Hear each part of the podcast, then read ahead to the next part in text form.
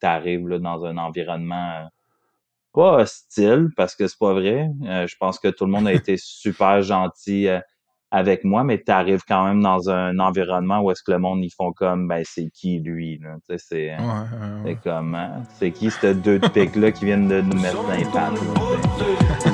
On est hit le road et samedi soir, ne clenchons pas les. J'ai pas un sou avec moi, mais je te parle avec le sourire. Les 101 coups, on les a fait, je repars avec mes souvenirs. Je vais continuer de vivre cette life jusqu'à mon dernier soupir. What's up, folks? C'est François Antinado. Bienvenue sur Ça se le podcast où on jase de croître un SaaS ou une carrière en SaaS au Québec. On est sur Spotify, Apple Podcasts et les autres. Pas game de vous abonner ou nous laisser un review. Ça nous motive big time. On drop un épisode semaine minimum, juste des discussions sans filtre avec founders ou employés clés en SaaS. Si vous faites partie d'un SaaS québécois, allez sur saspace.com, cliquez sur le bouton Ajouter votre SaaS pour être indexé dans notre répertoire. On est rendu au-dessus de 245 compagnies. Côté produit, on a récemment lancé le Job Board SaaSpace. Allez sur saspace.com slash emploi avec un S pour publier gratuitement une offre d'emploi ou consulter toutes celles qui sont déjà listées. On est en phase bêta, donc si vous avez du feedback, écrivez-nous à bonjourhi at saspace.com. Le prochain événement Ça se passe aura lieu à Québec jeudi le 23 novembre dans les bureaux de Coveo. On va jaser AI, engineering, embauche et plus encore avec Vincent Bernard, directeur R&D chez Coveo. Il y a 80 billets de dispo sur Eventbrite, sur la bannière de notre site ou en show notes. Il y a plus que la moitié déjà qui sont vendus, donc si la tendance se maintient, on va sell out celui-là aussi, alors réservez le vôtre quickly. Aujourd'hui sur le pod, je jase avec Geoffrey Blanc, directeur général, et Antoine Bouchard, Dev Team Lead chez Cyber Impact, une plateforme d'emailing canadienne. On touche sur le rachat de Cyber Impact par la société de placement privé Oliva Capital, les changements et défis qu'une telle transition amène, exemple, un nouveau directeur général, les défis de croissance personnelle puis d'équipe en développement web, les challenges techniques, commerciaux et légaux du emailing. Sérieux, c'est assez intéressant d'avoir en même temps Antoine, qui est un employé clé de longue date, et puis euh, Geoffrey, qui est le brand new directeur général. Fait que belle dynamique, puis j'ai bien aimé en apprendre plus sur un SaaS de chez nous qui compétitionne dans une industrie assez corsée. Alright, on passe au promo d'abord, ensuite au show. Petit segment Grip, l'agence de SEO pour SaaS qu'on a lancé. On a commencé à travailler sur notre premier client, le deuxième débute en janvier, puis on a des leads intéressants pour la suite. On a de la place pour 3-4 clients pour l'instant, mais on considère onboarder un junior en SEO pour augmenter la bande passante. Donc, si vous connaissez un Padawan prometteur ou si vous avez envie de croître organiquement via le SEO, glissez dans mes DMs LinkedIn ou écrivez-nous à hello at gripgrowth.co. C'est hello at. Ok, la job du mois, ça se passe. Pour novembre, la job du mois, ça se passe chez Missive, une app de gestion des communications collaboratives. Tous vos échanges d'équipe peuvent vivre dans l'app, courriel, chat, SMS, DMs, puis plus encore. Missive sont à la recherche d'une personne au Customer Success. C'est une petite équipe de produits élite dans une compagnie hyper profitable avec une forte croissance. On a utilisé Missive chez Snipcart, on continue de l'utiliser dans notre agence Grip aujourd'hui et même chez Ça. C'est de la bombe comme produit et poste à combler, sautez là-dessus. Si vous ou une personne dans votre réseau avez le profil, cliquez sur le lien Job du mois dans les show notes ou allez sur saspace.com slash la job du mois sans tirer. Vous allez trouver aussi une entrevue sur la culture de l'entreprise et la nature du poste avec Philippe Lehoux, cofondateur et CEO. Si vous voulez commanditer une des prochaines jobs du mois, genre celle de janvier, écrivez-nous à bonjourhi at ou mes DMs LinkedIn. OK, Spotlight partenaire. Pour novembre, le premier service SaaS en Spotlight, c'est Baseline, une firme d'accompagnement et d'implémentation en intelligence artificielle. Baseline, ils ont aidé plusieurs PME et SaaS à prendre le contrôle de leurs données et à intégrer des solutions d'intelligence artificielle pour prendre les meilleures décisions produits et commercialisation. Ils ont une approche no bullshit, ils sont pas mariés à l'IA pour régler des problèmes, ils comprennent vos enjeux d'affaires, rendent vos données actionable, puis vous proposent des solutions incrémentales, le tout en vous rendant autonome. Fait qu'il y a souvent plusieurs subventions pour travailler avec des pros dans le domaine, donc il y a moyen de pas exploser son budget. Regardez l'entrevue avec David Beauchemin, le cofondateur, qui est dispo dans les show notes sur saspace.com slash partenaire avec un S slash baseline ou sur notre channel YouTube. Check them out sur baseline.québec et un contact form direct sur la homepage. Vous pouvez aussi glisser dans les DMs de David Beauchemin sur LinkedIn. Si vous voulez l'histoire et les exemples concrets de David, il est venu sur le pod comme guest, épisode 41. Écoutez ça. OK, deuxième Spotlight partenaire pour novembre. Le service pour SaaS en Spotlight ici, c'est Paragon, une équipe de consultation numérique accréditée PECAN, un programme de subvention fédérale super intéressant pour les SaaS. PECAN offre d'abord un 15 000 gratuit pour de l'analyse de vos processus d'affaires numériques. Fait que Paragon vous accompagne là-dedans en identifiant les processus à améliorer dans votre business. C'est vraiment une occasion en or d'adresser les flows et les process suboptimaux dans votre SaaS. Ensuite, Pecan donne accès à un 100 000 de prêt de la BDC à 0% d'intérêt sur 5 ans. C'est du capital vraiment intéressant pour faire passer votre business au next level. L'équipe de Paragon est dirigée par un fondateur SaaS d'expérience, François-Xavier Raté de Bloc Solutions. Ils ont déjà aidé plusieurs entreprises à moderniser les processus d'affaires comme comptabilité, finance, gestion client, marketing, vente, opérations internes et plus encore. Pour plus de détails, regardez l'entrevue vidéo avec François-Xavier qui est dispo dans les show notes sur saspace.com slash partenaire avec un S slash paragon, P-A-R-A-G-O-N-E, et sur notre channel YouTube. Pour booker un appel d'intro gratuit et rapide avec François Xavier, cliquez sur le lien de booking dans les show notes ou sur la page partenaire. Si vous voulez entendre l'histoire et la vision de François Xavier, il est venu sur le pod comme guest, épisode 50, écoutez ça. Alright, on passe au show, let's go!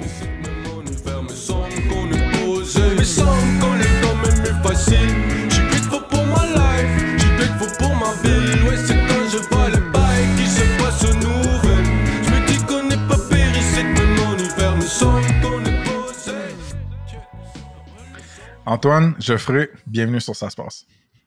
Bonjour. François. Comment ça va de votre euh, côté de la province? Ça va bien, ça va Ça bien. va très bien. Super. Antoine, toi, t'es dans quel bout? Moi, je suis à, à Terrebonne. Alright. Puis Jeff? La Chine. Moi, j'étais à Dorval, l'aéroport. Ok, sweet. Fait que, Antoine, tu te rappelles comment on s'est connus? Euh, on- la première fois qu'on s'est parlé, c'était euh, justement pour parler de l'enregistrement du podcast. On s'était Hmm. fait, euh, on s'était fait communiquer par notre directrice au marketing. Chloé? Et, ouais, c'est comme ça qu'on a commencé à se jaser. Puis on s'est vu après ça en personne pour la première fois à l'événement Ça se passe chez Workleap. Exact. 100%. Fait que c'est. Vous êtes un bel exemple, d'une- je pense, d'une- startup que j'ai connue à travers Ça se passe. Puis ça, c'est le fun pour moi parce que ça extend mon réseau. Puis Jeff, ben, on s'est vu chez Ça se passe. Exactement. Euh, chez Workleap, pardon. été- j'ai été à ton premier enregistrement à Montréal. C'était-tu le premier total ou? Ouais, euh, à Montréal. ouais. On avait fait euh, deux à Québec. c'est vraiment cool en passant? Je sais que je te l'ai déjà dit, je te le répète. Ouais. Mais en tout cas, je suis vraiment euh, juste reconnaissant que vous soyez venu. Il y avait vraiment beaucoup de beau monde. Puis la seule affaire que je suis déçu, c'est que j'ai pas eu le temps de chiller puis de parler avec tout le monde, mettons, comme j'aurais voulu. Mais on va pouvoir se reprendre, ça, c'est sûr. Euh, fait que les boys, euh, juste pour mettre la table un peu puis que le monde catch, vous êtes quel genre de profil, vous êtes qui? Vous venez de Cyber Impact. On va en parler de la compagnie euh, dans pas longtemps. Mais je veux catcher vos profils. Fait, que- fait que Jeff, on va commencer avec toi. Ouais. Ton background professionnel, puis là, ton titre aujourd'hui, un peu ton champ de compétences, ça ressemble à quoi, même? Donc, euh, ben, je vais peut-être commencer par dire euh, je suis le, le directeur général de Cyber Impact depuis euh, quatre mois. Donc, je suis très récent dans l'entreprise. Mon Yes. background professionnel, j'ai eu pendant une quinzaine d'années une entreprise de développement web avec un partner. Puis, bon, on n'a pas vraiment survécu à, à la pandémie. Donc, à partir de là, je suis, euh, je suis allé travailler dans le domaine du, euh, de l'implantation en mode ERP. Mon background, c'est vraiment là, euh, en gestion d'entreprise, mais aussi là, en gestion de projet. Là. Donc, euh, la livraison de produits tout ça, là, c'est, c'est ce que j'ai fait là, au courant là, des, euh, des dernières années. Ok, nice. Puis, Antoine? Euh, moi, je suis euh, développeur full stack puis team lead euh, depuis le début de l'année que je suis team lead. Euh, depuis développeur depuis 8 ans chez Cyber Impact, depuis 12 ou 13 ans au total. Super. Et- Fait que t'es resté focus sur le code dans- pour la majorité de ta carrière. Exactement, oui. Ceux qui vont avoir la chance de voir le, la vidéo, t'es aussi un weightlifter. Euh, donc, on a pu euh, connecter un peu. Puis, je suis juste un petit peu déçu d'avoir appris que pour toi, euh, trois plates au bench, ça faisait longtemps que c'était déjà fait, alors que moi, je viens de le faire. Mais c'est Au, motivant. au moins, tu l'as fait. Hein? Il y a du monde qui se rend jamais là. Que- Yes, yes, sir. Euh, fait que, Antoine, j'ai le goût, vu que toi, tu sais, ça fait un bout que tu as eu de l'exposition justement à Cyber Impact, tu nous expliques un petit peu c'est quoi. Puis ensuite, on va bouger à Jeff pour plus les chiffres, la situation actuelle, puis tout ça. Fait côté histoire, tout ça, parle-moi de ça, de Cyber Impact. Alright. Euh, Cyber Impact, premièrement, pour ceux qui ne connaissent pas ça, c'est une plateforme d'envoi de courriel marketing euh, en mode SaaS, évidemment. Euh, originalement, ça a été fait par la compagnie Cybergénération, euh, qui était encore existante quand j'ai commencé à travailler pour, pour Cyber Impact. Donc, c'était une compagnie de service qui a éventuellement développé un produit pour certains clients qui avaient des besoins particuliers pour finalement se rendre compte qu'il y avait beaucoup d'intérêt à développer le produit pour éventuellement migrer vers le développement seulement du produit. Donc, il y a quelques années, j'aimerais dire trois ou quatre ans. Euh, Cybergénération, les, les, assets de Cybergénération ont été vendus pour qu'on se concentre uniquement à 100% sur Cyber Impact parce qu'il était rendu assez autosuffisant comme produit. Donc, ça n'a pas été un, un, gamble de commencer sur le produit euh, sans être sûr que ce soit viable. Donc, euh, depuis, euh, depuis trois ou quatre ans qu'on est 100% produit, 100% concentré sur Cyber Impact beaucoup de gens qui essaient de le faire, cette transition-là, puis c'est pas toujours facile. Puis souvent, il va y avoir une. En parallèle, très longtemps, le service et le produit ensemble, mais c'est beau de voir ce chapitre-là comme commencer. Puis, puis, puis Jeff, toi, t'arrives dans quel contexte dans Business? Alors, Parle-nous un peu de ça, justement. J'arrive dans un contexte euh, de, je te dirais, post-acquisition, parce qu'on va en parler euh, un petit peu après, mais tu sais, c'est, une compagnie qui a été acquise par un, fonds d'investissement. J'arrive dans un contexte où est-ce que j'ai un mandat vraiment de croissance, disons, on peut dire agressif. J'arrive vraiment dans ce contexte-là.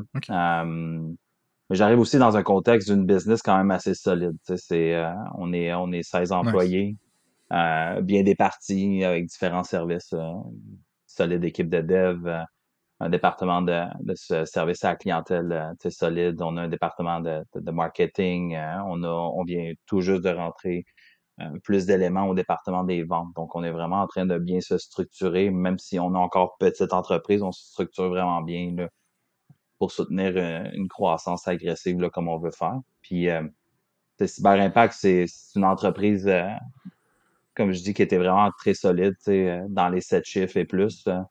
Donc, euh, très bon mhm. chiffre d'affaires, euh, un bon revenu, euh, solide financièrement.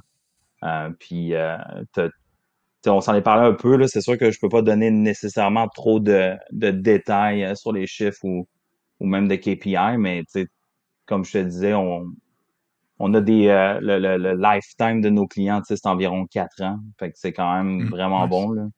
Euh, puis après ça, euh, la, petite donnée que je peux te donner, c'est notre churn rate en bas de 2% Je pense qu'on est aux alentours de 1,5 qui est vraiment, vraiment minime hein, sur, euh, dans, dans, un marché comme le nôtre, ce qui fait en sorte que un gars comme moi qui rentre dans une business comme ça puis qui regarde comment on peut faire du growth, ben je suis pas obligé de regarder est-ce que je dois améliorer mon churn avant de, de, passer en mode croissance. je peux quasiment mettre ça de côté puis me dire OK, let's go. On focus sur d'autres choses. C'est vraiment intéressant parce que c'est la première fois sur le podcast qu'on a une dynamique comme ça où est-ce qu'il y a une startup d'ici qui a mangé ses, mangé ses croûtes, qui a eu de la croissance, puis qui arrive à une fourche un peu dans, son chemin, dans son destin, qui est OK, là, il y a certains challenges. Si on veut passer à la prochaine étape, une des possibilités, c'est justement une acquisition par un private equity firm. Puis euh, ça vient avec des défis, mais ça vient avec un paquet d'avantages aussi. Fait vous, vous êtes dans cette transition-là, puis c'est ça qui, m'intéresse au fond, moi, parce que je l'ai jamais vécu, puis j'ai pas parlé avec vraiment de gens qui l'ont vécu. Fait que ce que je veux savoir en premier, c'est c'est qui la firme qui a acheté, quand, puis un peu pourquoi, mettons. Fait que si euh, Jeff, tu veux euh, y aller là-dessus. Oui, oui, pas de problème, mais je peux en parler. Euh, c'est sûr que j'étais pas là comme Antoine au moment de, de l'achat, mais la firme qui a acheté s'appelle Oliva Capital. Donc, si vous voulez aller voir, c'est une firme qui est basée à Terrebonne, qui a un pool d'entreprises assez diversifié, qui est vraiment intéressant. ils sont dans le domaine de l'horticulture, dans le domaine des TI. dans le domaine des TI, ils ont dans leur portfolio Logian, Inventive. puis ils ont aussi une compagnie là, qui s'appelle VoIP MS, qui est dans le domaine de la téléphonie IP. puis Impact qui s'est rajouté à tout ça. donc, c'est vraiment intéressant là, de voir comment ils ont diversifié leurs divers placements.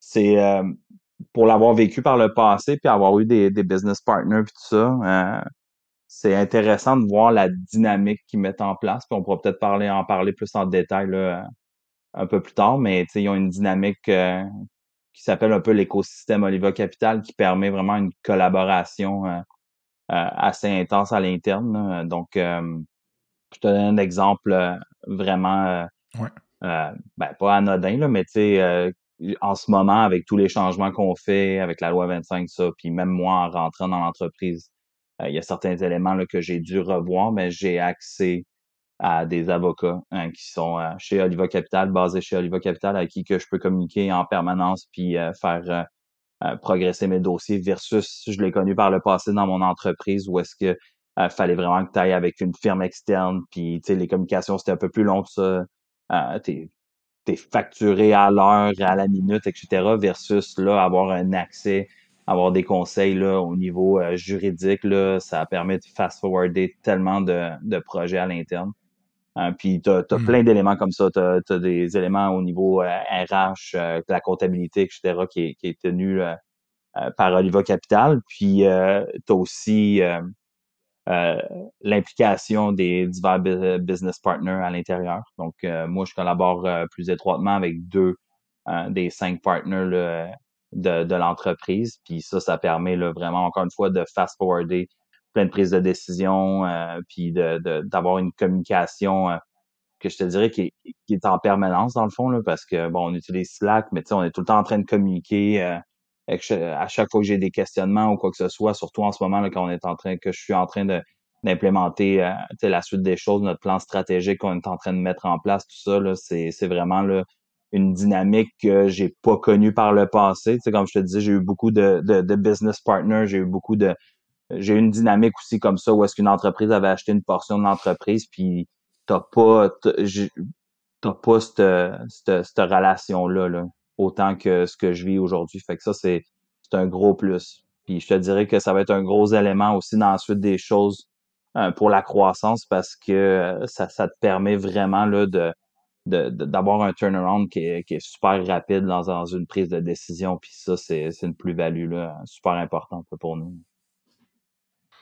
Ouais, ben, ce que je, ce que j'entends et qui est intéressant, c'est cet accès-là à un, un, pool de ressources, justement, de, de qualité, mais aussi l'effet euh, l'effet réseau d'avoir d'autres entrepreneurs, d'autres compagnies qui sont en train de construire autour de toi. Ça, c'est assez cool. Mais Antoine, j'ai le goût de revenir à toi parce que toi, tu as fait combien d'années avant l'annonce justement de l'acquisition par Oliva? Euh, 4 ou 5 ans à peu près. Right. Fait que là, euh, tu as une business que tu connais bien, tu as, shippé du code, tu as, évolué toi, mettons, comme professionnel dans cette business-là. Puis là, un moment donné, du jour au lendemain, en fait, c'est ça que je me demande. C'est-tu du jour au lendemain? Comment ça a été annoncé dans la compagnie? Comment tu t'es senti au début? C'est vraiment intéressant ce côté-là aussi. Ouais, en fait, je vais juste euh, me reprendre sur, euh, ça fait pas 4 ou 5 ans, 5 euh, ou 6 ans, ça doit faire pas loin de ça, parce que c'était en début 2022, je pense, l'acquisition. c'est correct, c'est pas tous les programmeurs qui sont bons en maths, man, y a pas de Ouais, non, c'est ça qui arrive, hein. euh, non, quand on se l'est fait annoncer, ça a été assez soudain. Il y avait les deux les deux copropriétaires avant qui nous ont fait venir au bureau pour nous annoncer quelque chose, puis ça a été tout de suite on a vendu la compagnie, on voulait un, on voulait le vendre à une autre compagnie québécoise. Puis ça tombe bien, ils sont juste de l'autre côté du boulevard. on n'a pas eu à bouger bien loin. ça, ça s'est fait très vite. Là, on l'a su. Puis euh, le même après-midi, on s'en allait rencontrer les, euh, les propriétaires d'Oliva, les partenaires. Hmm. Euh, qui nous ont dit, ils nous ont, ils se sont présentés, ils nous ont dit notre objectif c'est de vous aider à croître, c'est pas de changer toutes vos façons de faire. Euh, fait que ça a été quand même très très très smooth comme euh, comme euh, transition. Puis euh, au début, même au début, ils ont probablement beaucoup de choses à faire en arrière-plan, au niveau légal, au niveau finance. Donc, ça a quand même pris du temps avant qu'on qu'on commence vraiment à sentir les impacts au niveau de ce que eux autres voulaient pour le produit. où ce qu'il voulait s'en aller, puis ce qu'il voulait prioriser. Donc, ça a été une transition assez graduelle. Puis toi, mettons, avant de traverser le boulevard puis d'aller te faire annoncer ces choses-là, t'avais-tu de l'appréhension? Tu connaissais-tu Oliva Capital? T'as été comme, what the fuck is going on? Non, je connaissais pas euh, Oliva Capital, mais ça faisait euh, un bout que les propriétaires étaient euh, moins, moins impliqués dans, dans l'entreprise. Puis je, je t'en as parlé aussi un peu avec euh, ton histoire avec Snipcart, c'est que le temps que tu prépares une acquisition, ben tu as tellement de choses à faire qu'il y a des choses sur lesquelles tu dois mettre moins de priorité. Fait que c'est c'est pas mal ce qui s'est passé là. on, en entendait, on en entendait moins parler, puis on avait moins de feedback d'eux autres jusqu'au moment où ce qui nous l'annonce. Puis euh, c'était pas tant de l'appréhension, mais en aussitôt qu'ils ont dit qu'ils nous avaient, qu'on avait, euh, qu'ils allaient nous annoncer quelque chose, on se doutait que c'était leur retraite. ça venait avec une acquisition. OK. Grosse nouvelle.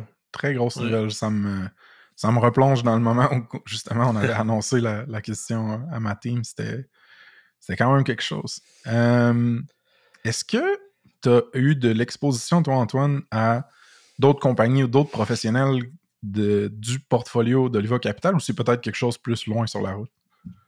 Euh, oui, parce que avec les, euh, puis je pense qu'on pourrait en parler éventuellement aussi, mais avec les défis techniques que les, les partenaires voulaient, euh, voulaient corriger dans Cyber Impact, on a eu à discuter avec des gens justement de, des professionnels de chez Logian, qui est une autre compagnie de l'écosystème, qui ont plus d'expérience dans certaines certaines sphères où ce qu'on en a moins pour nous supporter là-dedans. Donc, euh, ça, c'est un autre, euh, un autre chose, un, autre facette de l'écosystème là, qui nous a aidé pas mal puis qui hmm. peut euh, qui va pouvoir possiblement continuer de nous aider à l'avenir aussi. Là. C'est fascinant, man. Puis toi, Jeff, tu t'arrives là, puis t'es comme le new guy, on s'entend. Tu sais, le monde, t'étais-tu là à cette annonce-là? T'es-tu arrivé après? Non, ben non, en fait, euh, j'étais loin d'être là à cette annonce-là. Euh, OK. Je pense que officiellement, ça s'est fait en 2022. Je te dirais que je suis arrivé un an plus tard. Moi, je suis arrivé dans un contexte totalement différent. Je suis arrivé dans un contexte de, de, changement de garde. Le DG qui était là actuellement est parti. Euh, puis c'est ça. Donc, c'est Oliva Capital qui, qui sont venus me chercher euh, pour euh, vraiment le prendre en charge la suite des choses. Là. Je pense que, tu sais, justement, avec le changement, le rachat d'entreprise, euh, les choses ont été un peu plus en mode, ben, je veux pas dire stagnation, là, mais tu sais, c'était justement juste le, changement d'entreprise, la, la, la, philosophie qui, qui, se plaçait, etc. Mmh.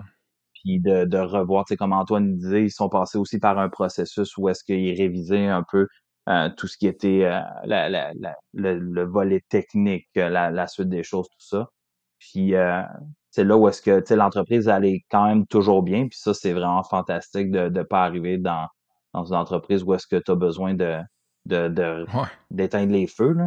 Là. fait que tu arrives dans un minding que tu sais que ton objectif, c'est un objectif de croissance. Fait que j'ai fait mes, mes devoirs d'analyser un peu euh, où est-ce qu'on en était, tout ça, puis de voir euh, justement, oui, est-ce que c'est faisable ou pas faisable.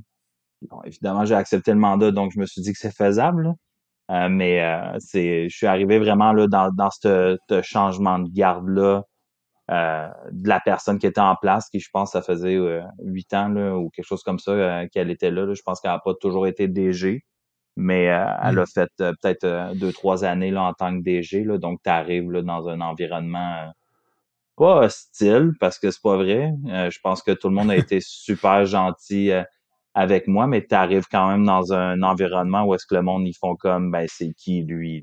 C'est comme, hein, c'est qui ces deux de pics-là qui viennent de nous mettre dans les pattes? Là, c'est ça. C'est... Pourquoi, pourquoi toi, personnellement, t'as accepté cette opportunité-là et t'as dit non, non, c'est ça que je veux faire pour les prochaines années de ma carrière? Qu'est-ce que tu as vu? Qu'est-ce que tu as senti, euh, Quand tu pars ton entreprise puis tu as 22 ans puis que tu la perds dans des circonstances, puis je pense pas que le podcast a la place pour me vider le cœur, mais tu la perds dans ces circonstances où est-ce que t'aurais pas dû la perdre, sais, quand tu dis, tu sais, faire un deuil, là, quand tu perds quelqu'un, mais quand tu perds ton entreprise, là, je, je veux pas dire que c'est comparable, mais ça m'a pris mm-hmm. Énormément de temps, là. Puis, euh, j'étais un, un, grand, gros garçon, là, mais je peux te dire que j'en ai pleuré une shot aussi, là.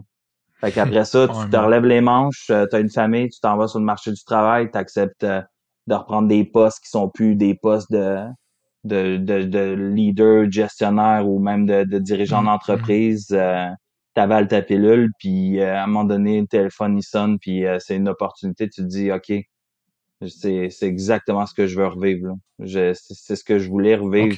Fait que ça m'a parlé day one, puis après ça, tu sais, je savais que, que je voulais faire ça. Mais je te cache pas que ça a été, ça, ça a quand même, ben ça a été, ça fait pas si longtemps que ça que je suis là. Ça a été un, son lot de défis. Tu arrives, euh, arrives dans une entreprise où est-ce que es justement, Antoine en est le parfait exemple. Là. Il y en a beaucoup de monde comme Antoine qui ont passé énormément de, d'années là, mm. chez, chez Cyber Impact qui sont là.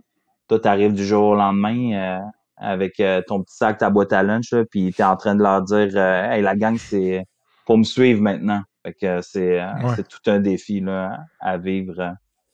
Puis comment, tu essayes justement de, les convaincre ou de les, les influencer justement à te suivre dans, dans ta vision, tu sais? Ben écoute, j'ai essayé avec des donuts, Tim Hortons, ça a marché plus ou moins. Mais euh, moi, moi j'ai vraiment une attitude de. de c'est pas. Je suis pas un beau parleur. En tout cas, peut-être qu'Antoine va dire le contraire. Là, je vais pas. Euh, je vais pas euh, essayer de, de, de, romancer quoi que ce soit. Moi, je suis plus hmm. donner l'exemple. Euh, puis, tu sais, je dis pas au monde de travailler 80 heures semaine, c'est vraiment pas le cas, mais tu sais, justement, quand tu travailles fort, quand tu es, concerné par tout ce que tu entreprends, puis que tu prends le temps d'écouter le monde, puis que tu interviens sur, euh, sur la plupart euh, des projets, tout ça. Puis, tu sais, je veux dire, j'ai quand même un bon vécu, là. C'est, pour moi, c'était pas c'était pas 100% nouveau. Là. Oui, le domaine du SaaS, je l'ai pas connu autant qu'eux, ils l'ont connu, mais ce qui est développement mise en marché, euh, euh, gestion euh, du monde, engager du monde, tout ça, je veux dire, j'ai tout connu ça, fait que c'était pas nouveau. Fait que pour moi, pour que le monde se rallie à ma façon de faire, à ma vision, puis c'est pas encore fini parce que je suis, vraiment encore nouveau, il y a plein de choses qui, s'en viennent que je vais mettre en place. C'est vraiment de démontrer que tu es, un travailleur, puis que tu es prêt à mettre les, les bouchées d'eau. Je suis pas venu là pour m'asseoir dans le sofa puis à mmh. regarder le monde faire. Puis c'est vraiment pas ce que je fais. Fait que peut-être fois j'ai tendance à en prendre trop, mais euh, en même temps, je me dis que c'est comme ça que, que, je vais montrer là, ma, ma bonne volonté euh, pour la suite des choses. Mmh. C'est straightforward, c'est légitime. Là, je, vais, je vais en chipper de la valeur, je vais en faire des trucs, puis je, la gagne, la confiance des gens, peut-être, en faisant ça, justement. Euh, souvent, mettons, des changements comme ça, euh, un rachat par un private equity ou autre, euh, ça vient avec des changements au niveau des RH aussi. Vous, est-ce que est-ce qu'il y a eu beaucoup de remodelage de l'équipe? Puis c'est des, vraies réalités. Là. Je suis pas là pour sugarcoater. Là. Y a des gens qui sont partis? Est-ce que vous voulez engager des nouveaux gens? Tu comment la forme de l'équipe a fluctué à travers cette transition-là? Écoute, c'est drôle que tu parles de ça, parce que j'ai parlé de ça avec quelqu'un cette semaine, puis j'ai dit la dernière fois, que quand si je rentre dans une autre entreprise que je dis au monde que je veux pas toucher au staffing ou quoi que ce soit, je pense que il faut être 100% honnête. Initialement, j'avais dit que ça me semblait être correct puis qu'on devrait pas toucher au staffing, mais plus tu rentres, mmh. plus tu commences à te mettre les mains euh, à la pâte puis à regarder vraiment tout ce qui se passe. La réalité des choses, c'est qu'il faut que tu fasses des changements puis ça mmh. touche le côté mmh. humain, c'est vraiment pas agréable. Mais, tu sais, autant... Puis, ça, c'est une autre chose aussi. Tu sais, tout à l'heure, tu m'as demandé pourquoi tu as accepté cette job-là. Puis initialement, euh, les, les, les partenaires d'Oliva Capital me l'avaient demandé aussi, tu sais, pourquoi on te choisirait.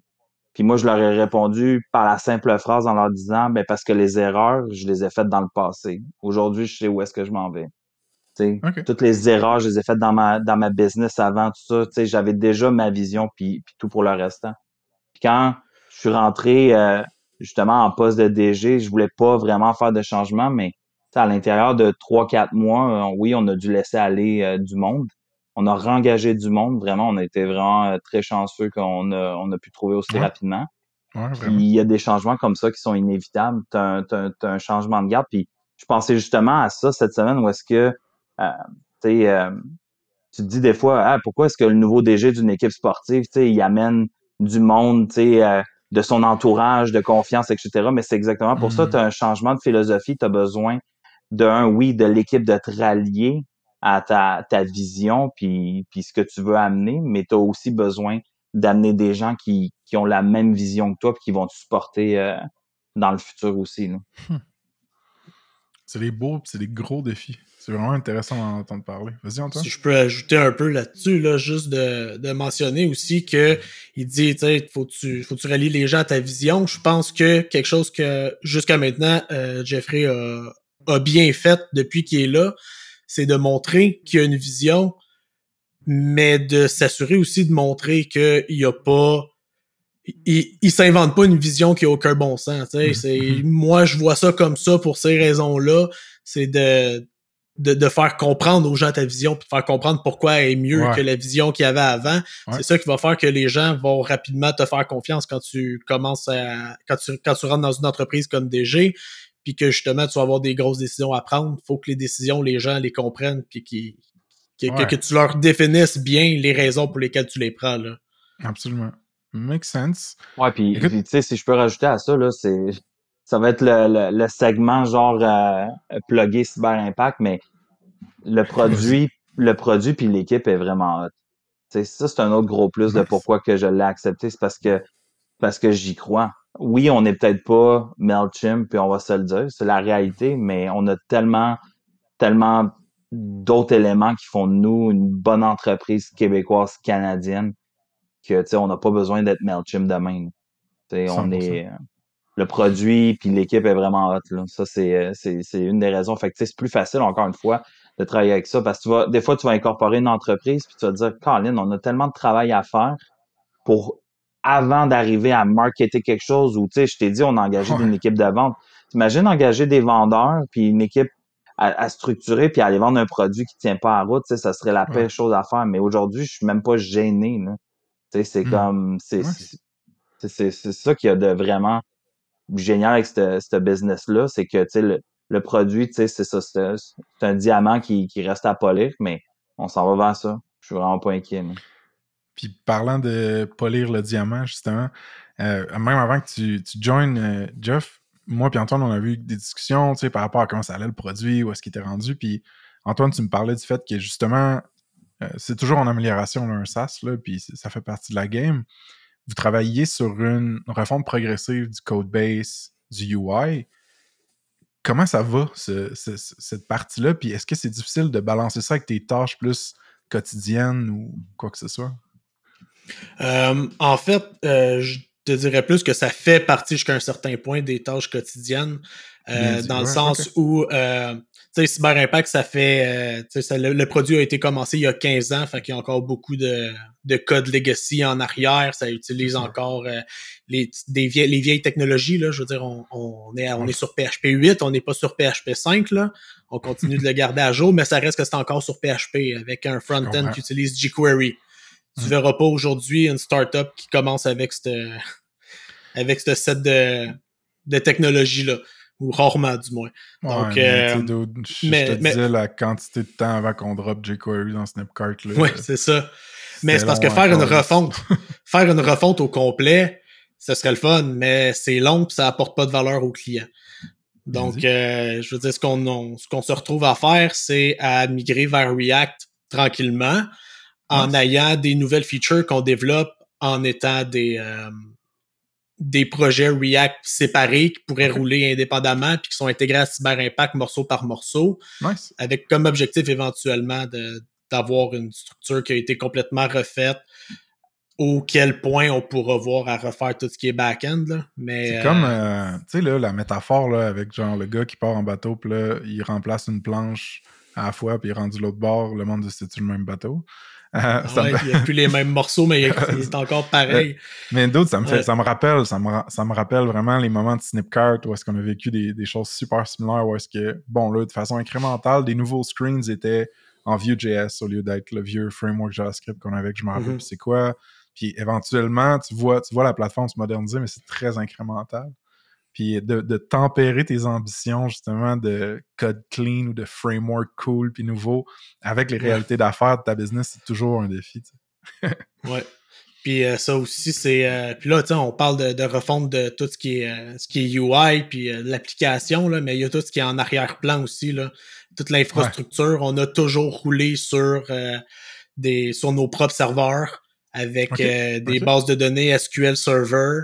Ça fait des licences qui coûtent cher parce qu'on a une base de hmm. données par client. Puis c'est ça devient dur aussi de, de définir un, un plan de plan de relance, plan de reprise en cas de désastre euh, pour faire du disaster recovery. Donc, ça, c'est hmm. quelque chose que l'IVA a apporté aussi, là, nous pousser puis nous donner l'opportunité de migrer vers Docker pour être capable d'améliorer toute, toute notre architecture aussi parce que en ayant plus de clients, en ayant euh, plus de bases de données, on a plus de trafic, on a besoin de d'être capable de, de scaler euh, l'architecture. Hmm. Ça, ça aussi, il faut que ça se fasse en même temps. Puis euh, on n'a pas une grosse équipe pour le faire. Fait que ça n'a pas le choix d'être euh, assez graduel. Mais c'est ça que j'aime dans les histoires où il y a un capital nouveau ou frais qui rentre dans une compagnie, c'est que souvent, euh, oui, il y a des changements au niveau de la direction, le cap table va être remanié, etc., etc., mais dans ta réalité de contributeur individuel, ça peut amener, ça peut unlock beaucoup de potentiel puis de ressources que tu n'avais pas nécessairement avant. ça, ça peut être bien, bien cadré, ça peut être fucking motivant. Euh, en tout cas, encore une fois, nous, quand on est acheté par, par Douda, ben, les salaires ont augmenté, les bénéfices ont augmenté, puis tout ça, puis c'est comme un wow, ok, ça fait du bien pour le team la staff qui était vraiment bootstrap, mettons, depuis les dernières années. Tu gères une équipe de dev, euh, Antoine, puis Jeff, t'en as géré une. Fait que je vais commencer par Jeff. Jeff, qu'est-ce que tu trouves le plus facile ou le plus, le plus tough ou le plus fun à propos, maintenant de gérer une équipe de dev? Je pense que le plus tough, c'est les devs en général. Ça, c'est clair et net. les humains, disons. euh, le plus tough, euh, ben, je te dirais que ce que j'ai ce que j'ai vu par le passé, le plus difficile, c'est, euh, puis je vais le dire straight de même, c'est se faire respecter. Puis c'est pas, c'est pas une question de tu, ils respectent pas. Là, mais quand tu as un gestionnaire de projet dans une équipe de dev, justement, c'est le gestionnaire de le gestionnaire de projet, c'est c'est le, le, policier, c'est le shérif. C'est, mmh. Puis se faire respecter par une équipe de dev, c'est vraiment euh, très difficile.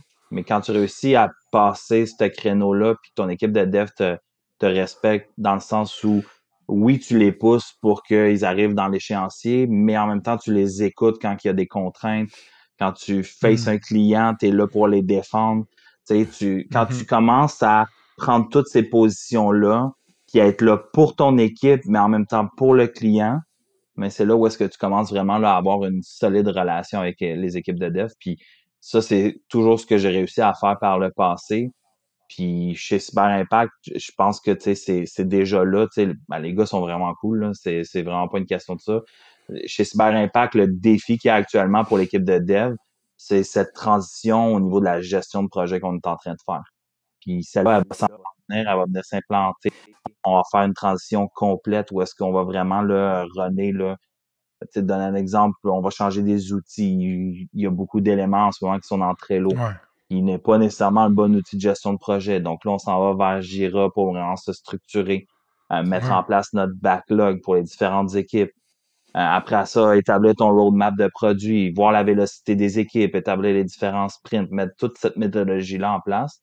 Ça, c'est, ce qui va amener là, à, pouvoir mieux collaborer puis avoir cette relation de, de gestionnaire de projet avec l'équipe des devs qui va s'établir puis qui va, tu vas réussir à établir un trust. Là. Puis Antoine, toi, tu n'as pas toujours géré une équipe, right? ton rôle plus lead, c'est dans les dernières années, c'est ça? En fait, euh, ouais, ben, officiellement, je suis team lead depuis, euh, depuis le mois de janvier de cette année. Puis euh, avant ça, pendant le temps du COVID, puis pendant les quelques dernières années, on était juste trois développeurs. On a été cinq à un certain point, on est descendu à trois.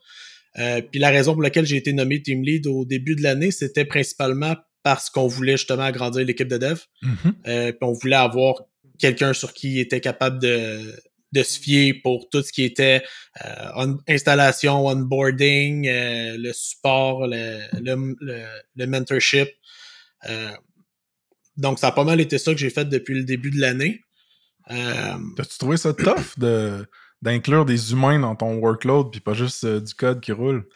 Je te dirais qu'il y a pas mal moins de code qu'il y en a déjà eu dans mon workload. Malheureusement, ça vient avec.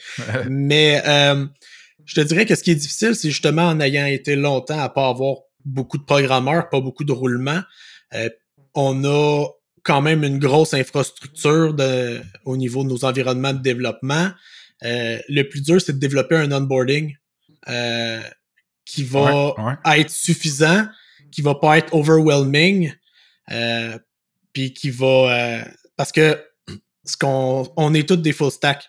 Ok, on, nice. est j'aime je pense que c'est Joe Léveillé qui avait dit ça à un moment donné dans son dans son podcast là, il parlait d'équipe commando là où ce que tout le monde touche un peu à tout là. Ben c'est en, en étant une petite équipe, c'est pas mal ça qu'on cherche.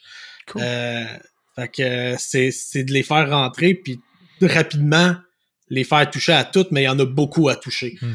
Fait que le plus difficile, c'est de s'assurer d'avoir un bon rythme où ce qu'ils vont être capables de devenir efficaces rapidement sans qu'après un mois, ils aient envie de partir parce que c'est trop pour eux. Non, c'est euh. une balance qui est vraiment difficile. Nous autres, avec Snip, man, c'était comme... On designait un process euh, vraiment basic puis lean on faisait rentrer une personne, on lui disait carrément Bon, ben là, dis-nous ce qui chie dans le process. On en améliorait une ou deux affaires dans l'autre, puis on, on essaie d'améliorer de shot en shot. Mais euh, ouais. Mais c'est des beaux défis, tu sais. Ça veut dire que l'équipe grandit, tu sais, qu'ils vont avoir plus de bandes passantes quand même. Je te dirais, là, ça fait euh, deux semaines et demie que j'ai deux nouveaux développeurs euh, que je suis en train d'onboarder. Puis on en a eu, j'en ai eu trois onboardés à part ces deux-là depuis le début de l'année. Puis euh, je veux dire, le, premier processus d'onboarding au début de l'année, il était pas euh, il était pas évident. Là. fait que ah, c'est de l'amélioration itérative. J'ose espérer que quand on va rengager, je vais être capable de l'améliorer encore plus. Puis, mais surtout qu'en ayant une plus grosse équipe, euh, on ait des, des programmeurs moins commandos qui n'ont pas besoin de tout comprendre du premier coup. Là. Ouais. Mais euh, c'est super. Une, difficulté, une autre difficulté aussi, euh, on a engagé deux programmeurs, mais il y en a un qui parle pas français. Okay, là, c'est soit faire un onboarding bilingue ou un onboarding. Euh, espérer qu'il y en ait un des deux qui, est bilingue puis qui parle anglais aussi. Hein? mais. Euh... les beaux défis, man, c'est les growing pains.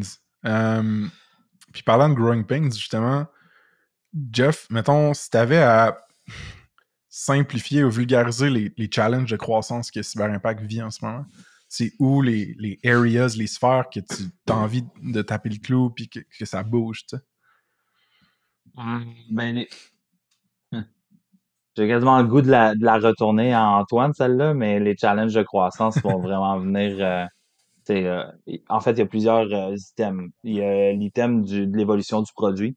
Ce que tu peux voir à, vouloir croître, mais il faut s'assurer que notre produit aussi est en train de croître, puis est en train d'évoluer, puis qu'on est en train de rajouter des features qui vont être pertinentes pour le marché.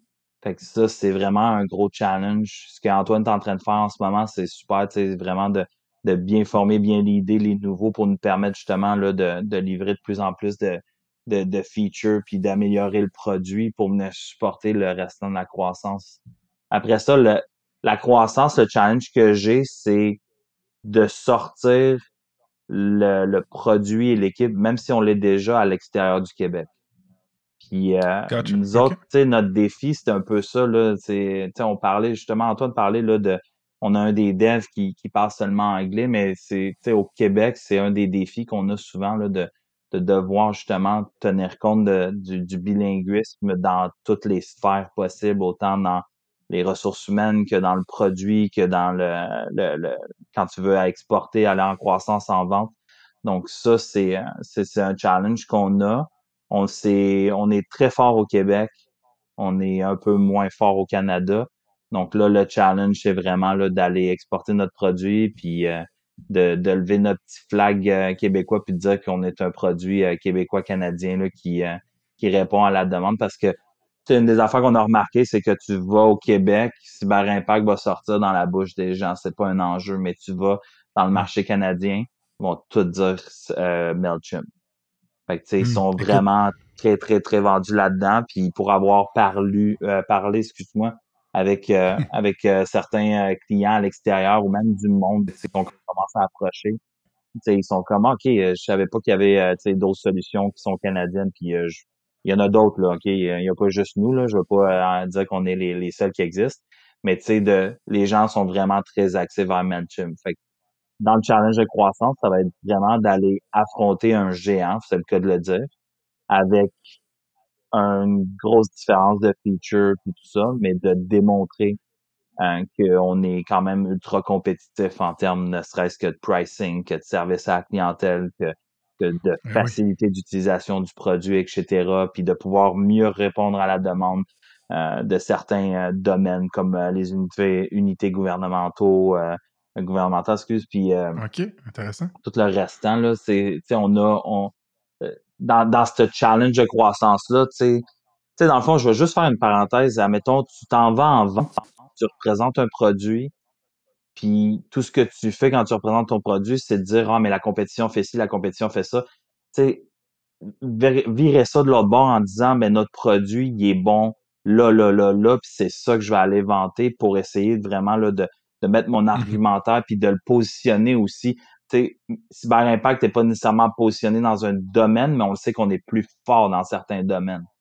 Fait tu sais, comme c'est, c'est peut-être pas utile de trop affronter, euh, donner un exemple, mettons les, les, les sites e-commerce versus aller affronter une qui est le gouvernement ou un département, euh, une école ou quoi que ce soit, ben c'est, c'est vraiment un gros créneau pour, euh, pour nous. Ben, on va aller dans ce domaine-là. Là. Donc, c'est ça va, c'est vraiment ça là, qui, qui représente nos défis. Puis après ça, en termes de défis de croissance, ça va être de voir aussi comment qu'on va scaler à l'interne parce que il y a à peu près tous les départements qui peuvent scaler. Le département de développement, le département de service à la clientèle, le département de vente. Euh, on a un mm-hmm. programme aussi d'affiliate, euh, on peut appeler affiliate marketing, qui est très fort mm-hmm. là-dedans. Donc ça aussi, euh, pour nous autres, là, c'est, c'est tous des challenges c'est qu'est-ce qu'on va ajouter comme prochaine position à l'intérieur de l'entreprise? Il y a beaucoup de ce que tu dis qui me fait penser. Ben, il y a deux choses euh, auxquelles je réponds. Premièrement, il y a je parle avec de plus en plus de compagnies québécoises SaaS qui vivent ce point d'inflexion-là dans leur croissance. Ou est-ce que, OK, nous, à cause de notre présence au Québec, de notre compréhension des enjeux culturels, linguistiques, légaux, spécifique à notre marché, ça a été facile d'avoir notre première phase de croissance localement dans ce marché-là. Et puis là, par contre, on est un SaaS, là, on dirait, il n'y a pas de frontières sur le code. Ça roule partout, Internet. Fait on est rendu à croître ailleurs. Et puis là, oh shit, là, la game de positionnement et de compétition apprend une coche. Euh, puis c'est fascinant de voir toutes les équipes qui vivent ça. Puis, tu sais, on, a une agence SEO qu'on a starté nous autres de notre côté, puis on fait un pitch à un client bientôt, justement. Ben, ça, ça va être fait le temps que ça, ça sorte, mais ils sont drettes là aussi. Est-ce que, OK, Québec, c'est bientôt saturé, mais Jesus Christ, il y a des bons défis pour la suite. Comment on, attaque ça au niveau de l'acquisition? Fait que ça, c'est super intéressant de voir ce pattern-là revenir dans les entrevues puis mes rencontres. L'autre chose, c'est nous, avec Snipcard, on était dans le domaine du e-commerce. Le e-commerce software, c'est une énorme tarte. Puis on avait juste besoin d'une petite pointe pour être une belle business qui croit, mettons, euh, à une bonne vitesse, puis whatever. Vous, vous avez de quoi de similaire aussi? Ou est-ce que, tu sais, Cyber Impact, c'est dans l'email. On s'entend que c'est un gros market, l'email. Tout le monde envoie.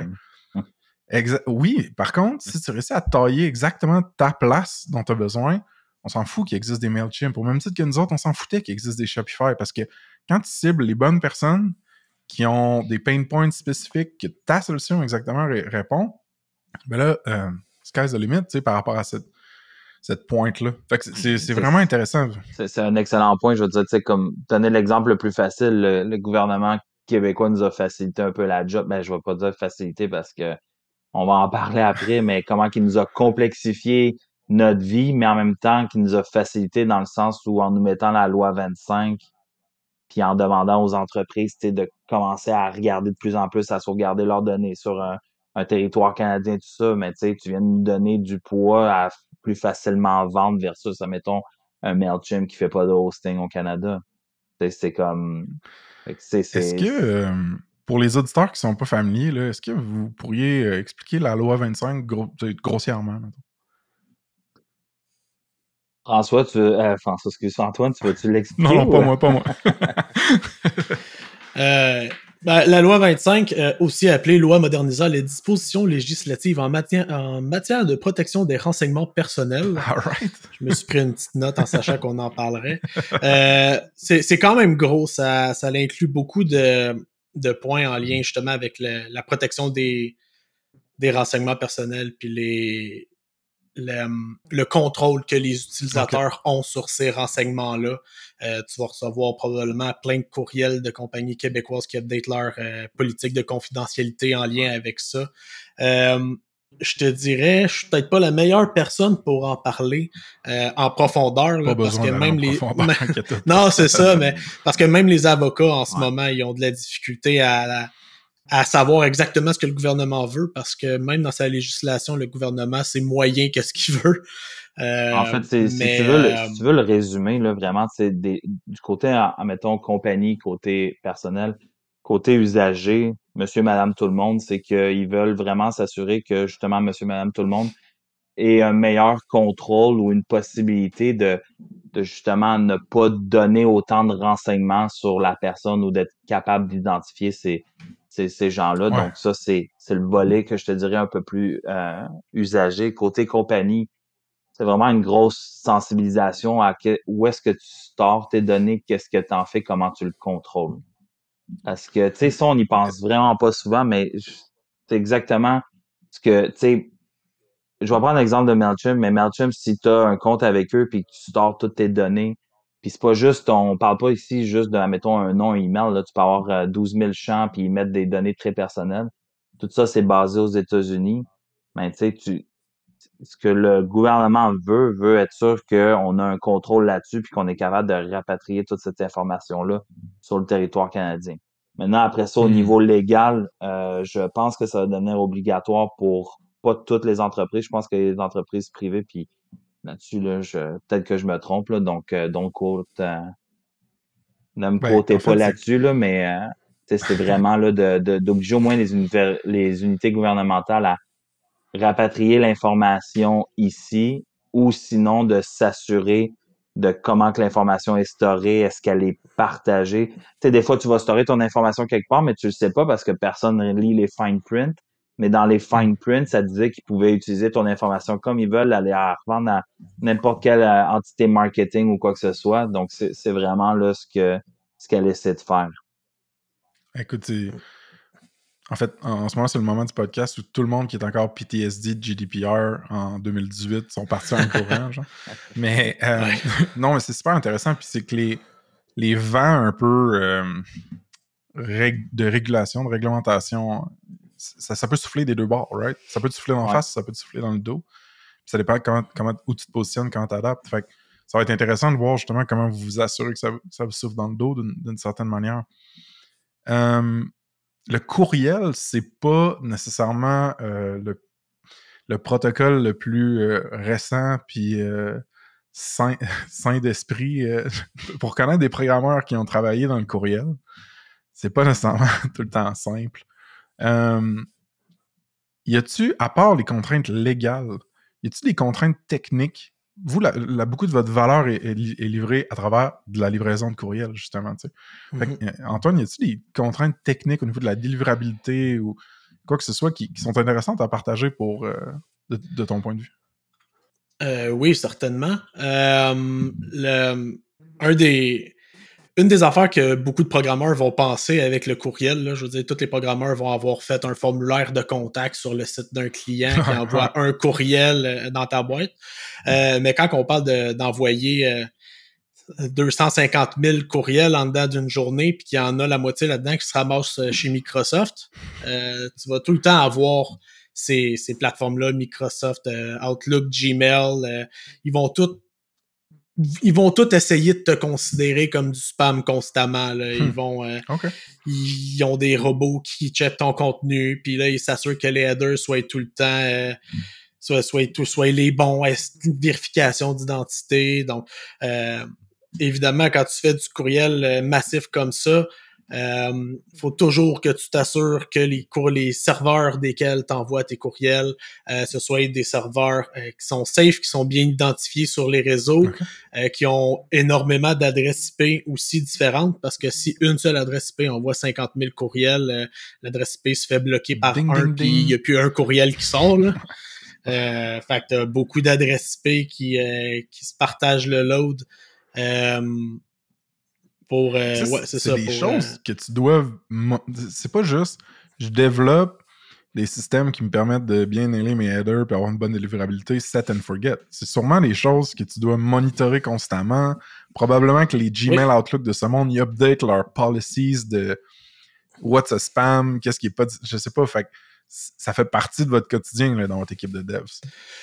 Oui, puis euh, il y a quelque chose qui est le fun au moins, c'est que quand que un courriel se rend pas parce qu'on est blacklisté ou que peu importe la raison, il, est considéré comme du spam, souvent un serveur de courriel va nous renvoyer un warning, votre cette adresse IP là, elle veut pas recevoir, euh, on veut pas recevoir de courriel d'IP de cette adresse là. Fait là, on a des rapports qui nous disent que les adresses IP ont été blacklistées, combien de fois, puis là, on a souvent des euh, du, euh, du traitement manuel à faire euh, sur les plateformes de, de partenaires de Microsoft, de Google pour dire Hey, notre serveur il est safe. Euh, c'était un cas d'exception parce que on a beau faire des vérifications, il va toujours avoir des comptes qui vont s'ouvrir pour essayer d'envoyer du vrai spam. Fait que c'est ceux-là, faut qu'on s'en protège. Fait que là, il faut qu'on ait des systèmes aussi pour essayer de détecter au plus possible qui, qui envoie du spam pour protéger la réputation de les adresses IP puis de nos serveurs d'envoi. Fait que c'est, c'est, oui, il y a une grosse job en arrière-plan de tout s'assurer que, que le système, puis euh, pas juste ça, mais oui, on reçoit des, des warnings quand nos IP sont bloqués, mais faut pas que ça reste bloqué longtemps. Fait que là, il faut qu'on, que quand une adresse se fasse bloquer, on ait un système qui dise commence à envoyer les courriels par ces adresses IP-là à la place pour que ça continue de délivrer, puis on va régler le problème des autres après que c'est, c'est, pas simple. C'est pas simple. Tout le monde, tout le monde est contre toi. Quand tu envoies du courriel marketing, tout le monde est contre toi parce que toutes les, toutes les, les, logiciels de courriel euh, gratuits, publics, euh, leur objectif, c'est de, de tasser le spam. Même si c'est pas tout le temps du spam, là, je veux dire, c'est ça que les, les lois essayent de faire, justement, c'est que le monde à qui tu envoies des courriels, c'est des gens qui veulent recevoir tes courriels. Donc, en théorie, tu devrais envoyer des courriels à des gens qui veulent les recevoir puis qui t'ont donné leur consentement à les recevoir. Mais ça, les, les Gmail et les euh, Hotmail de ce monde ne le savent pas toutes que tu as donné ton consentement. Fait que, quand ils décident d'être, euh, de venir après toi, ils viennent après toi. Puis, euh, c'est vraiment intéressant, défi. Je pense que c'est ce qui est vraiment le fun, puis ça va être mon deuxième segment pro Cyber Impact, mais quand tu regardes les quand tu regardes mettons notre pricing list sur le site puis que tu regardes euh, qu'est-ce qu'il y a comme feature? ce que je trouve dommage, c'est qu'il n'y a pas assez d'informations sur tout le travail qui est fait en arrière, puisque Antoine hmm. il dit la sécurité, comment qu'on qualifie chaque personne qui s'inscrit sur le site, comment qu'on la monitore, comment qu'on on check nos adresses IP, comment qu'on prend soin de tout ça, ça a tellement une plus-value mm-hmm. que tu sais en bout de ligne, tu sais c'est venez chez Cyber Impact, c'est ultra safe, puis c'est pourquoi qu'il y a beaucoup d'institutions gouvernementales qui viennent avec nous, ou de municipalités ou de villes, justement, ou même d'écoles, parce qu'on a cette structure-là en place qui fait en sorte qu'on est vraiment là, bien gearé là, pour s'assurer qu'on offre un outil de mass mailing, mais en même temps, il est, il est pas juste. Tu sais, tu penses outil de mass mailing, c'est comme OK, tu fais du spam, mais non, c'est vraiment là, super bien encadré avec des entreprises qui l'utilisent de la bonne façon. Puis, on a mentionné euh, deux, trois fois le, nom MailChimp, puis même si MailChimp, leur brand se positionne comme un, petit singe euh, ludique, on s'entend que dans le monde du email, c'est un gros crise de gorille. Euh, mm. Puis ça vient avec du bon puis du moins bon question que sûrement que les, gens qui écoutent vont se poser, euh, si vous avez à différencier contre, comme, contre MailChimp pour soit pour des clients québécois, canadiens ou dans une verticale particulière, mais comment vous, vous, amenez un peu ce positionnement-là? Je te, je te dirais que considérant le public qu'on touche en ce moment, c'est-à-dire principalement les Québécois, euh, puis on, là, on veut s'étendre au Canada, là, mais ça, compte aussi. Mais euh, un des gros enjeux que les gens ont dans les plus petites compagnies, c'est le besoin de support. Euh, ça, c'est quelque chose sur lequel on met beaucoup d'emphase. C'est notre service à la clientèle. C'est la possibilité d'avoir tout le temps quelqu'un que tu es capable d'appeler pour avoir que ce soit du support dans l'application ou pour euh, préparer ton mailing, faire l'envoi, comprendre tes statistiques. Euh, ça, euh, tu essaies d'appeler chez MailChimp, ça, tu n'auras pas quelqu'un qui va passer une heure et demie au téléphone avec toi pour te faire comprendre tout ça. Puis encore une fois, je veux dire, on revient aux lois. L'avantage qu'on a au Québec et au Canada, c'est justement l'emphase qu'on met sur les lois qui nous touchent principalement. Euh, entre autres, la loi 25, là, je sais pas si on l'a mentionné tantôt, mais c'est une loi provinciale. C'est une loi du Québec, c'est pas fédéral, c'est pas canadien, c'est juste au Québec. Mm-hmm. Fait que là, il faut qu'on s'assure que les, nos clients au Québec euh, soient, euh, soient grillés pour être capables de, de subvenir à ce qu'ils ont besoin de faire avec cette loi-là. Pour, pour, des gros comme MailChimp, la loi 25, ce ne sera pas une priorité. C'est, Puis il faut penser que les autres, les autres provinces à travers le Canada nous regardent aussi. Là. Justement, la loi 25, elle a ses, euh, ses, ses, contraintes puis tout ça, mais elle amène une certaine rigueur au niveau justement de comment que la, la donnée puis l'information personnelle va être traitée. Ces provinces-là nous regardent quand même, puis je suis pas trop inquiet que ça va se propager à travers le Canada, que toutes les provinces vont finir par prendre une, loi dans ce style-là, ce qui va nous donner un avantage. Puis après ça, ben, les éléments différenciateurs, comme Antoine a dit, notre service à la clientèle, c'est vraiment ce qu'on veut vraiment pousser de plus, puis la simplicité d'utilisation euh, de la plateforme. À un moment donné, trop, c'est comme pas assez. Là. Je pense que notre plateforme, justement, elle offre exactement ce que les gens ont besoin, puis elle permet aux gens de faire ce qu'ils ont besoin de faire rapidement, sans trop se perdre justement dans une là de, de, de hmm. features. Ouais, les gros comme MailChimp et HubSpot, euh, c'est le fun quand tu as besoin d'énormément de produits. Ouais. Mais c'est ça. À un moment donné, ça devient tellement gros que tu te perds dans le pricing, tu te perds dans l'interface, à plus savoir qu'est-ce qui est quoi exactement. Intercom, d'autres, ça m'a fait ça, moi. J'aime beaucoup. Euh, j'ai lu, j'ai lu l'article, un article qui parlait là, de Canva, qui est une alternative à Photoshop, que le monde préfère utiliser justement parce que le prix est pas bloqué pour plein de fonctionnalités que tu te serviras jamais. Tu vas payer pas mal moins cher pour Canva, mais ça va mm. faire en masse la job pour tout ce que tu as besoin de faire ou presque. Ouais. C'est un peu, ça va un peu dans ce sens. Ça fait vraiment de sens. Puis la beauté justement d'être un joueur un peu plus petit, c'est des fois que tu peux avoir de la bande passante puis un incentive à t'attaquer à des problèmes ou des cibles ou des audiences que les plus gros ont pas nécessairement soit pour eux ça brille pas dans leurs yeux ou c'est comme pas une bonne opportunité ou genre ils ont pas le temps, tu sais. Fait que nous, nous c'est une dynamique, euh, un levier sur lequel on a tiré beaucoup tu sais, chez Snap, puis clairement il y a beaucoup de ça dans, votre réponse, c'est intéressant.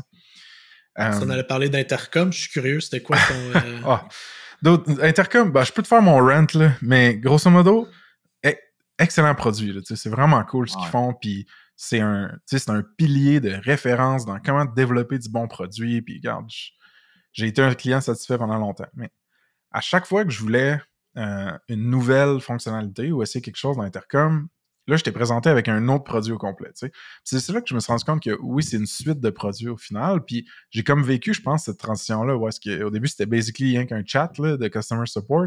Et après ça, c'est comme un genre de communication platform at large pour ton produit, ton marketing, plein d'affaires.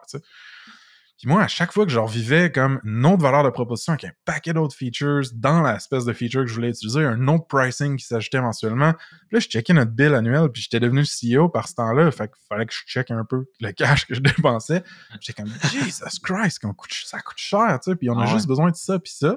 Fait que nous, on avait fait le move, on avait dit, fuck off, on déplug Intercom, on prend Missive, puis on développe une toute petite intégration custom par-dessus Missive parce que Missive, ils ont comme un API, puis tu peux faire des, intégrations custom. Fait que, moi, c'est ça qu'on avait fait à l'époque, mais écoute, ça reste une compagnie que je respecte beaucoup. J'envoie le livre Intercom on Jobs to be Done à peu près à 20 personnes par année. Là, fait que c'était ça mon mini rent. tu sais, euh, élément différenciateur, là, on n'a pas vraiment parlé, là, puis ça va être mon troisième segment Cyber Impact, mais le, pricing, la simplicité du pricing. Tu sais, tu as parlé d'HubSpot. La version semi-payante est genre 29,99. L'autre d'après est 500$. Comment est-ce que ça, ça fait du sens?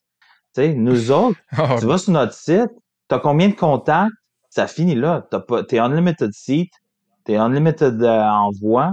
C'est comme, bon, t'as, oui, t'as des différentes features, mais tu sais, c'est rien de critique à, oh, t'as un utilisateur de plus, ben c'est 29,99 de plus par mois. C'est comme, ouais. tu sais, cette simplicité-là, je pense que c'est ça qui fait vraiment la différence entre d'autres services, justement, comme MailChimp, où est-ce que tu vas être restreint, euh, tu peux plus prendre ce, pro- ce, ce, ce volet-là parce que tu as atteint le maximum. Tu sais, c'est, je pense que la simplicité, comme je te disais, là, trop, c'est comme pas assez. Là. Gardons ça simple pour que les gens ils puissent tu sais, juste pas avoir à, à se dire Ah, ça me prendrait telle feature. Ah non, c'est 45 dollars de plus par mois. Là. Tu sais, Mhm. on l'a Dans pas. le code Intercom, c'était 450 US de plus euh, par mois. Mais écoute, j'ai le goût, les boys, qu'on finisse avec une ouverture un petit peu sur l'AI. Fait que, tu sais, depuis qu'on s'est parlé la première fois, Antoine, il y a eu des progrès euh, innocents là, en- dans les large language models, puis l'AI en général, c'est là depuis longtemps. Est-ce que ChatGPT, Google, euh, Copilot, est-ce que ces, ces outils-là ont joué dans ton day-to-day, Antoine? Puis après, je poserai une question à Jeff.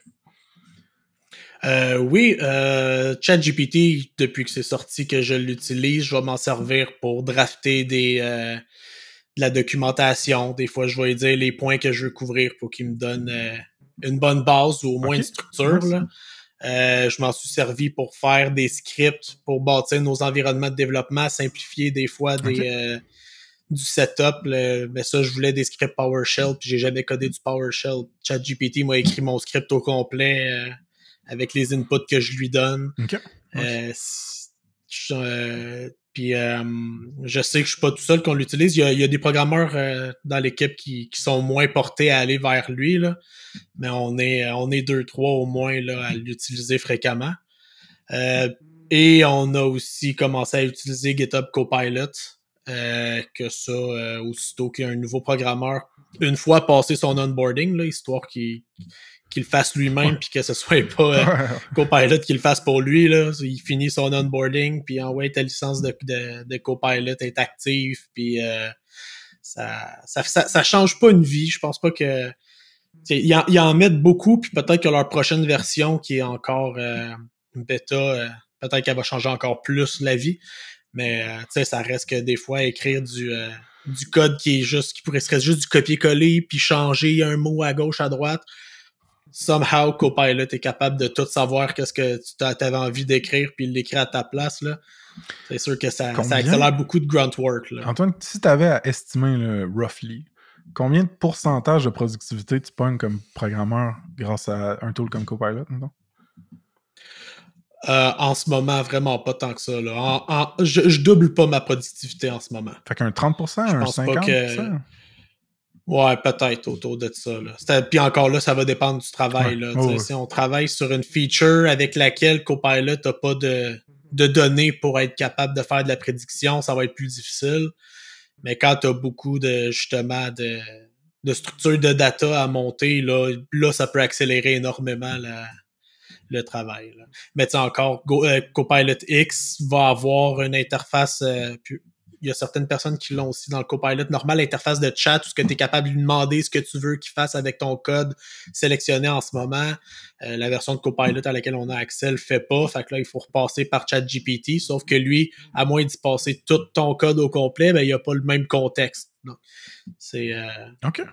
tant qu'on n'aura pas une version plus avancée de Copilot, euh, il y a quand même des limitations. C'est le fun d'avoir un que, témoin. Que moi, que moi, je trouve du moins. Là. Je dirais, je dis pas qu'il y a pas d'autres gens. J'en ai vu en masse des programmeurs là, sur LinkedIn qui, euh, qui disent que ça a énormément amélioré leur, euh, leur productivité. Là. Ça dépend de où tu pars. je- en tant ça que peut dépendre. Ouais, c'est ça. Euh, c'est toi, ça, peut-être. Jeff, ChatGPT, ça fait-tu partie de ton workflow ou t'as-tu gossé un petit peu avec ça? Any thoughts? Je vais, je vais pas te mentir parce que si je dis oui, j'utilise ChatGPT, c'est sûr que le monde va me dire que c'est pas vrai. Je- Je l'utilise pas autant que je devrais, mais je commence à l'utiliser de plus en plus dans mes, mes courriels d'outreach.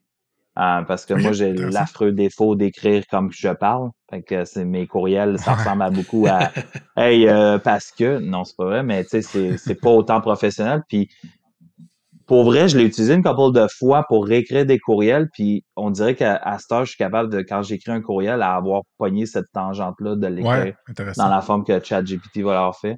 Puis j'essaye aussi, tu sais, mes outreach sont pas juste copy and paste euh, tout le temps puis change juste le nom, c'est vraiment, tu sais, des fois plus personnalisé, fait que ça, ça me permet de, de réécrire puis d'avoir une approche différente. Mais pour vrai, dans les dernières semaines, ça m'a vraiment fait réfléchir à plein, plein de, de, de, façons dont je contactais les clients euh, ou des futurs clients. Fait que ça, ça m'a vraiment aidé. Puis je l'utilise aussi pour euh, tout ce qui est mes formules Excel quand j'ai quand ah, j'ai vraiment un questionnement puis que je vais arrêter de gosser puis que Excel me me flag euh, une erreur là, c'est souvent là je vais je vais aller l'utiliser là-dedans là, puis euh, ça va me mm. sauver là, bien du temps. Mais je l'utilise pas ça c'est clair. C'est simple et pratique comme conseil, fait que je pense que c'est des, des, bons petits takeaways.